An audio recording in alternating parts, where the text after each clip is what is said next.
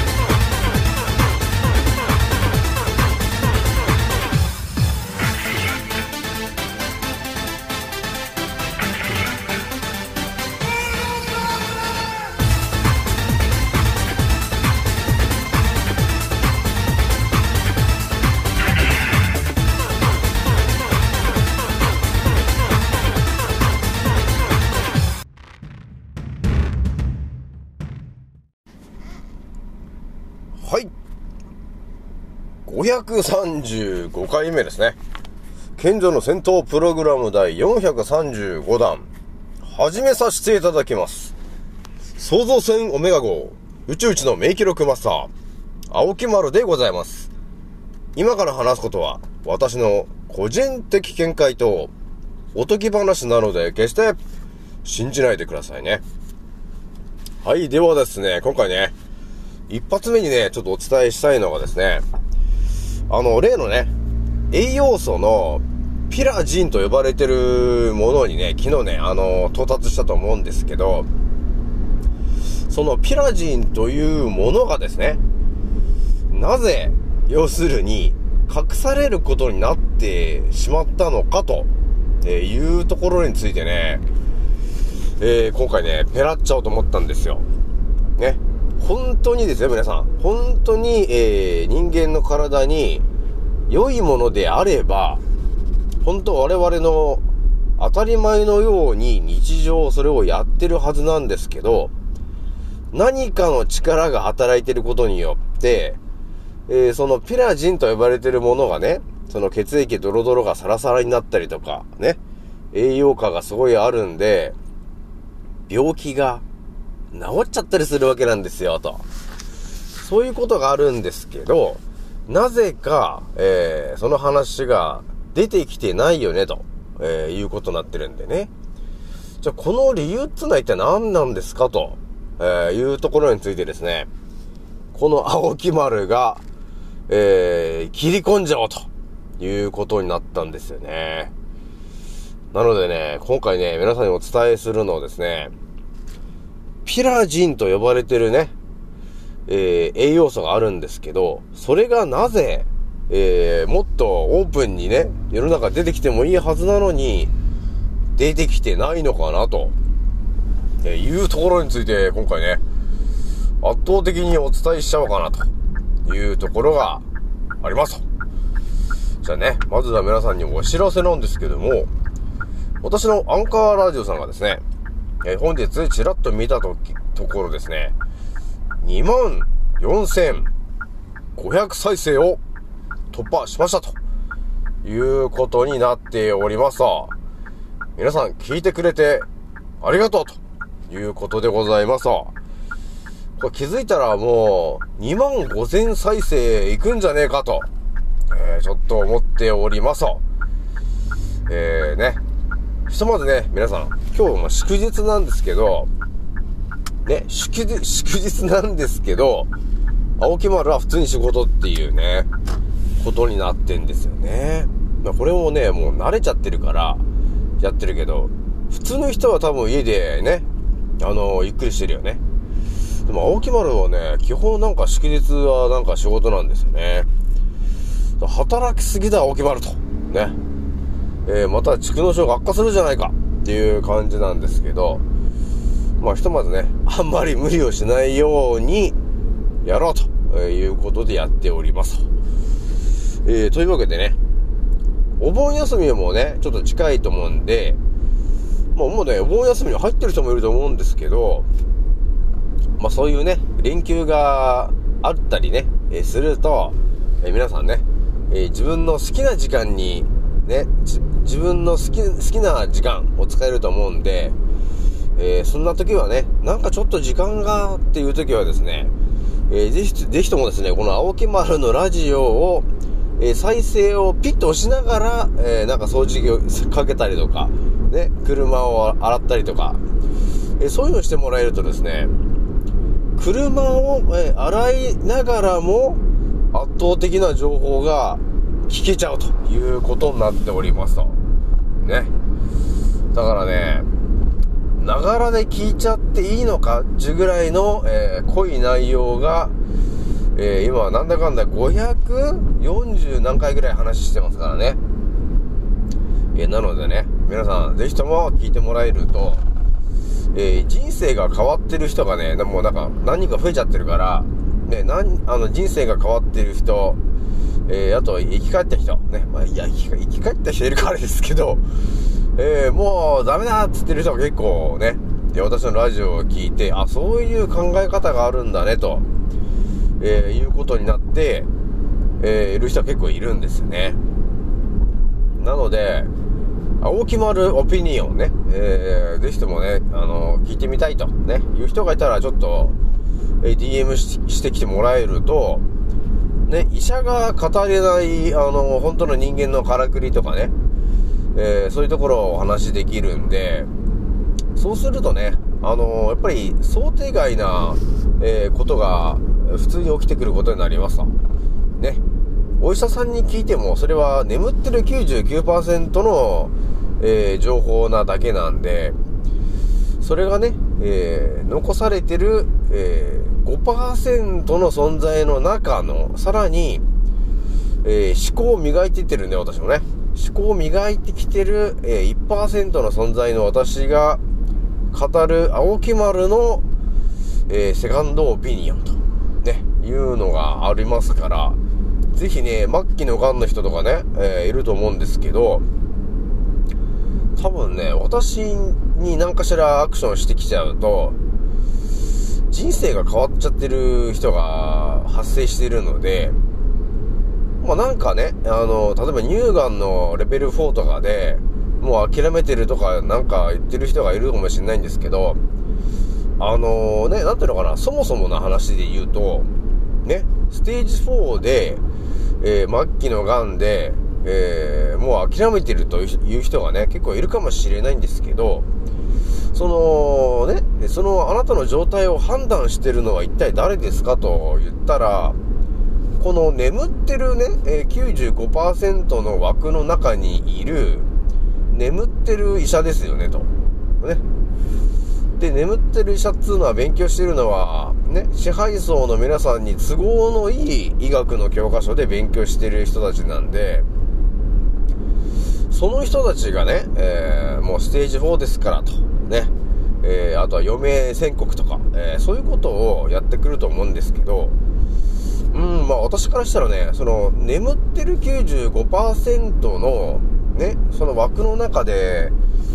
えー、得た情報で人生決めていいんですか？と、えいうことになっちゃうよね。だから、ね、その95%の枠の人はですね、やっぱり基本眠ってる人たちなんで、あまり考えてない、っていうかあんまり考えてないわけなんですよ。考えさせ、考えさせないようにしてきてるわけ、今までが。だからこの95%の人が悪いわけじゃなくて、もともとね、えー、そのこの地球に住んでる人たちね、一般的、一般的に住んでる人たちは、もう家畜のようにね、えー、何も考えずにテレビ見て、ね、その通りやれよと、えー、いう風にやられてきてるわけなんですね。なので、95%のね、医学の人たちが、えー、その一般の家畜の我々に対して、いろいろね、えー、診察みたいなことをやって答え出すと思うんだけど、えー、そもそもね、と、え支配層の作った教科書でやってる話なんで、あまりね、え人を健康にしようと思ってやってる話ではないんですよね、と。だから、その人たちが判断してることっていうのは、えー、っと、あ、なんだかな、えー、情報量が少ないね。そもそも。あまり真実をね、言えないからね。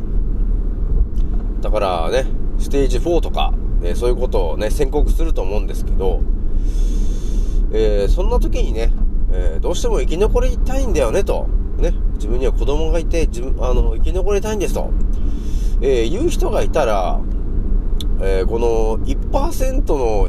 考に目覚めてる私に言ってきてもらえると、あのー、1から10まで教えちゃうけどね、まあ、なんていうのかな。私もあんまり時間をね、えー、無駄にしてもらいたくはないので、もうね、究極なことしか言わないから。あの、もう、その乳がんのレベル4の人だったら、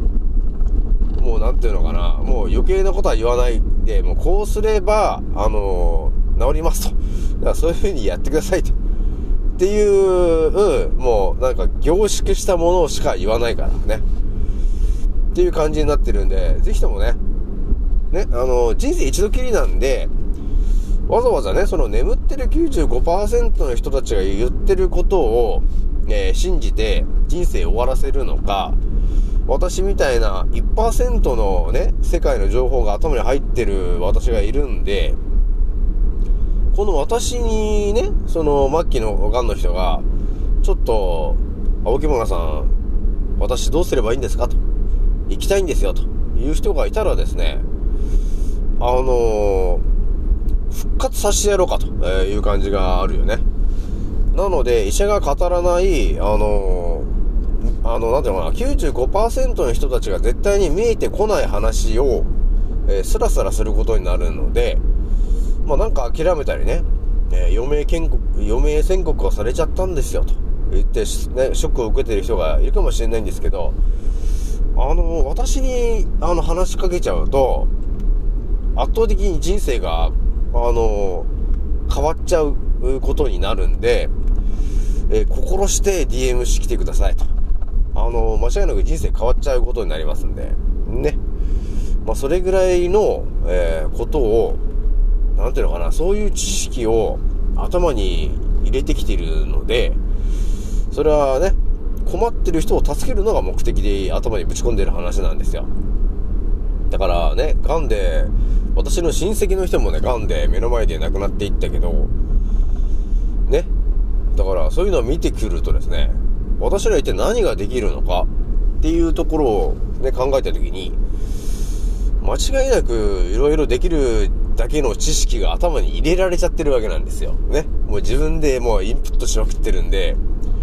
だから、こうすればよかったな、ああすればよかったなっていうのが出てきちゃうわけですよね。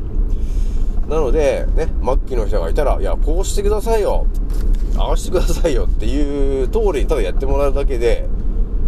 変わっちゃうんで、人生が。ね、だから、もう簡単なこと言いますけど、北枕で寝てみてくださいよって多分言うよ、私はね。それも、ね、眠ってる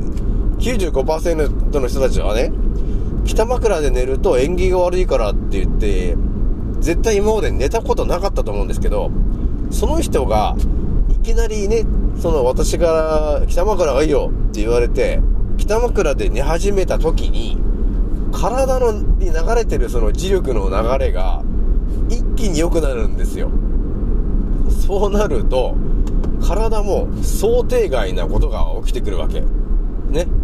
だから今までね、その人生なんかよくわからない、もやもやしてなんか体がだるいな、みたいなね、疲れが取れないなっていう人生のレールを歩んでた人が、私に出会っちゃって、あ、じゃあまずちょっと北枕で寝てごらんよって言ってね、北枕で寝ましたと今日から。そしたらね、なんかぐっすり眠れるよ、青木村さんと。いうことが起きて、なんかすごい疲れが取れるんですよと。で、なんかだるいのもなくなっちゃったんですよね。っていうことが、あの、起きてくることになります。いや、それが、あの、本当の人間の、あの、寝る時の姿勢なんですよね、と。人間っていうのはそもそも、北で、北に頭を向けて、寝ることによって、その磁力の流れが、こう、ストレートに上から下までね、流れるよっていう風になってるように、あの、創造主が作ってるから、そのようにして寝るように作られてるわけなんですよと。我々生き物はね。だから、な、ね、だからみんな北枕で寝てないから、クロスしちゃうわけよ。あの、磁力の流れが。そうすると静電気が溜まりやすくなって、結局血流とかが悪くなってるわけよ。寝てる時に。だからそれは疲れ取れないでしょ、ということになるじゃないですか。ね。疲れが取れないんだから、免疫力も下がっちゃうし、その免疫力が下がってるんだから、ガンと戦えないでしょ、ということになるじゃないですか。だからね、圧倒的な話ですけど、ね、だから普通に生きてると、あの、見えてこないでしょ。ね、北枕で寝てくださいとか言ってる人いないから。ね。でも、北枕で寝る本当の理由が分かったら、皆さんにお勧めしちゃうからね。で、またね、これ冒頭は長くなっちゃったんですけど、ひとまずね、えー、皆さんに一発目お伝えしたい内容を、これからちょっと圧倒的に語っていくわけなんですけど、私もね、このね、ピラジンというものが見えてきたときに、あの、すぐ感づいたのが、なぜこれだけ大事な栄養素があるのに、えー、それを我々が当たり前のように、あの、知らなかったのかなと。要するに知らされてないのかなっていうふうに思うじゃない。で、ここでね、見えてくるのが、このピラジンと呼ばれてるものが、えー、どれだけ、あのー、ものすごい効果があるものなのかというところなんですけど、思ってるよりもね、このピラジンと呼ばれてるものは、すごいな、ということがあったんですよ。で、これね、誰で考察した時に見えてきたかっていうと、いろんな人でね、私考察しかけたんですけど、ね、それはもちろん、アスクレピオスさんだったり、レオナルド・ダ・ヴィンチ、ね、あとアポロン、アスクレピオス、ね、えー、ゼウス、ね、あと、ポセイドン。まあ、7つの思考で考察しかけたんですけど、まあ、いろんな人で、まあね、あの、ちょちょはヒットしてくるわけなんですけど、この7人以外でもう1人ちょっと気になって、考察を仕掛けた人がいるんですよ。それはですね、えー、ヒポクラテスだったんですよね。なので、このピラジン、スペースを開けて、ヒポクラテスという風に、えー、検索をかけた時に、予想してないものが出てきました。これはね、何かというと、これね、私も知らなかったんですけど、えー、なんとですね、ヒポクラテスのスープと呼ばれてるものがなんか出てきたんですよ。えと、なんかヒポクラテスのスープ？なんかスープが出てあるのか？っていうことに到達したんですよ。で、このヒポクラテスのスープと呼ばれてるものはですね、えー、私が思ってるよりも、これはね、ものすごいやばいものに到達しちゃったんですよ、またこれ。だからほんとね、普通に生きてるとこれ、これほんと到達しないんですけど、ね、あのー、ヒポクラテスで検索をかけた時に、ヒットしちゃったのが、ヒポクラテスのスープなんですけど、このね、ヒポクラテスのスープっていうのが、別名、長寿のスープと呼ばれてるものなんですよ。なので、あの、思ってるよりもやばいんす、これ。この、ヒポクラテスのスープというこの情報は。これ調べていくと、何にぶち当たるかというとですね、ドイツの、えー、お医者さんにぶち当たるんですけど、その人のね、名前がですね、えーとね、えーと、その人の名前がね、まあ、ドイツの人なんですけど、そうですね、まあ、とりあえず、ゲルマンって人皆さん知ってるかな？なんかね、ゲルマン療法っていうなんか、話どっかで聞いたことあるでしょ、皆さんはね。皆さん私よりも、あの、詳しい人もいるから、あ、あ、知ってますよって人いると思うんですよ。このゲルマン療法。ね。それはドイツの、あの、医者の人が発明したというか、ね、開発した話なんですけど、え、それを追っていくとね、どう、どうもね、ヒポクラテスが、ね、えー、あの、患者に対して、その、ヒポクラテスのスープと呼ばれてるものを作って、飲ましてたということがあったみたいなんですよね。そもそも。で、そのヒポクラテスのスープと呼ばれているものにはですね、栄養価がまず満点、ね、そしてミネラルも豊富で、えー、デトックス効果がね、あるわけ。デトックス効果がね、高まっていくんですよ。っていうところまでは書いてる話なんですけど、このね、えー、ドイツのね、ゲルマン療法、えー、なんですけど、名前がね、マックス・ゲルソン。ね。あ、マックス・ゲルソンだから、ゲルマンじゃなくてゲルソンね。うん。ゲルソン療法っていう、えー、解毒をするというね、えー、そういうやり方があるわけなんですけど、まあ、そういう情報にまずね、あの、到達したわけなんですよ。で、あの、考察しかけていくと、その、ヒポクラテススープという情報に到達しますと。で、このね、ゲルソンっていう人が、本当にね、この人はね、人を助けるために尽力したんだよね、この人はね。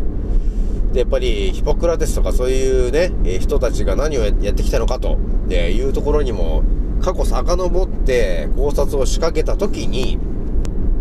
ヒポクラテススープと呼ばれているものに到達して、ね、えー、要するにそれをゲル、ゲルソン療法と、えー、いうことで広めたんだよね。だから私が直感で思ったのが、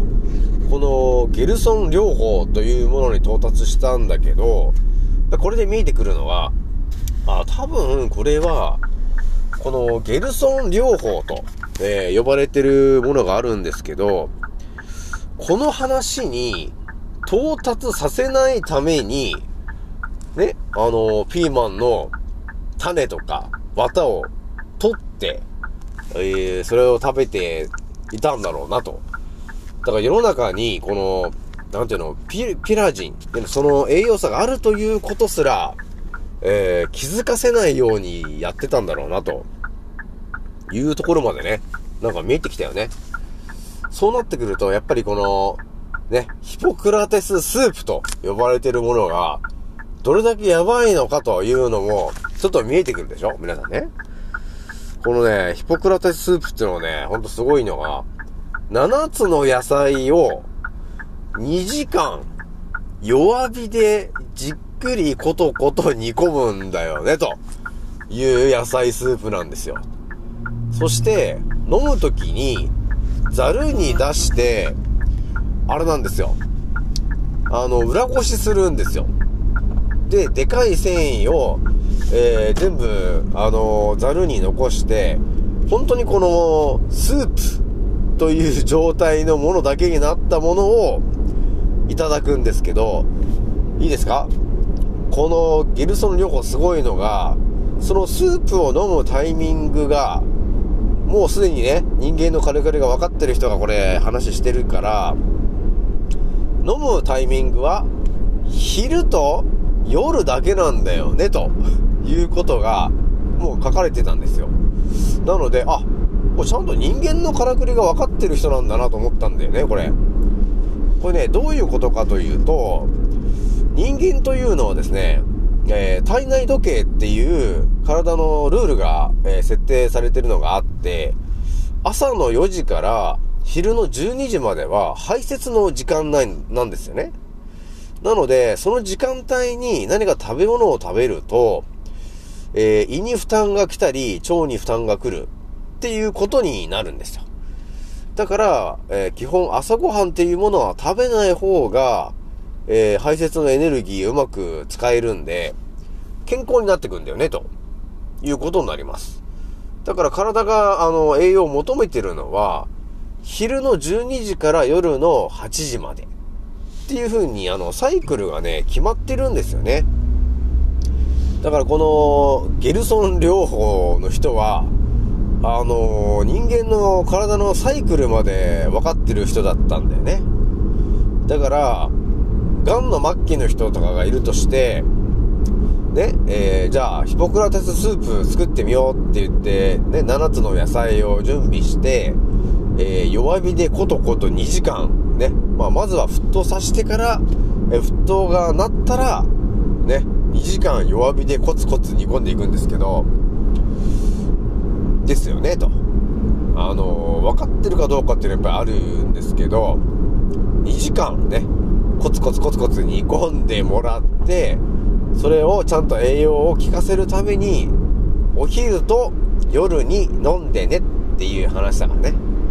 朝は飲まないでねと。朝は排泄の時間なので体に負担が来ないように、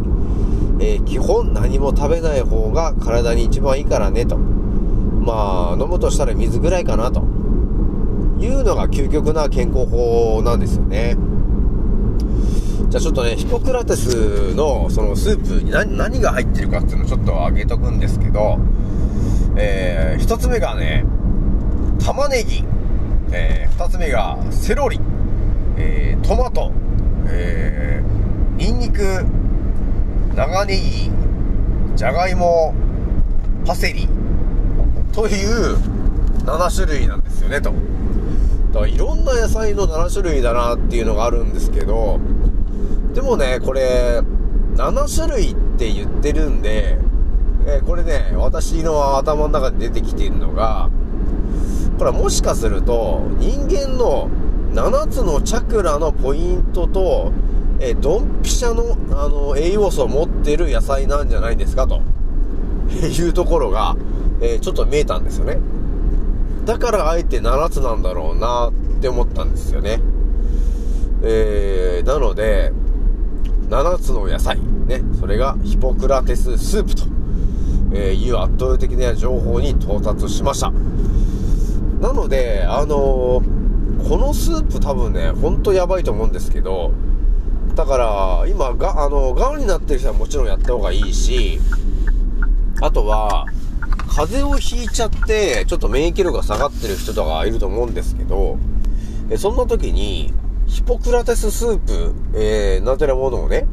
えー、昼と夜飲んでもらってるとですね、間違いなく健康になっちゃう可能性大なんですよね。なのでね、皆さんね、ちょっと気軽にやってみてもらえるといいかなというところがありました。で、あとはあれかな、えー、あなたの周りにいる、えー、癌で困ってる方、えー、とこがいたらですね、このゲルソン療法と呼ばれてるヒポクラテスのスープというものをね、あるんで、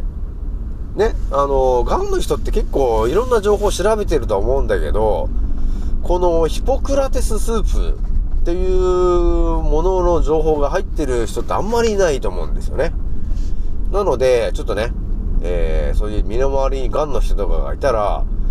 の、ヒポクラテスのね、えー、スープと呼ばれてるものがあるんだよね、と。で、それちょっと調べてみて、あの、やり方、作り方とかもね、書いてるから、ね。えー、ぜひとも作ってもらって、えー、ザルに開けて、裏ごしして、えー、飲んでもらえると、えー、予想してないことが起きる可能性があります。なのでね、皆さんね、ぜひともやってみてもらいたいなというところでございます。じゃあね、今回27、また27、27分話してますけど、えー、じゃあね、今回これぐらいにしておきます。じゃあね、お盆休みもあるんで皆さんね、あの、事故とかね、気をつけてよみんな、本当に。いろんな地方の人とかが、来てる、来てるじゃない？だから、あの、いつもと違う動きする車とかあるんで、気をつけてね、みんなね。ということになるんですよね。じゃあね、今回これぐらいにしておきます。次のおせいでまたお会いしましょう。またねー。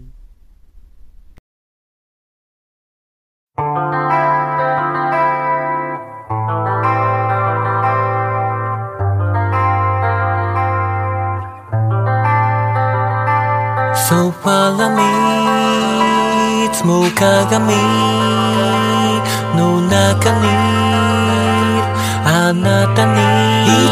見た君へ